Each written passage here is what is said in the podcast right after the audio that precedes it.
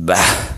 Todo mundo habla de triunfo solo cuando ganan trofeitos y medallitas como si se tratara de un concurso de obediencia de perros. Triunfo es despertar un día más y tener la oportunidad de romperte la madre por un sueño. Triunfo es que, a pesar de estar en la lona sin oportunidades, te levantes con más huevos que los que te toquen de desayuno y te las generes tú solo.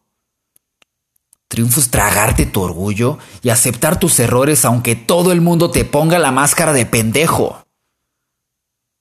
Triunfo es creer en que puedes traer a la realidad lo que solo tú puedes ver, aunque nadie te quiera creer.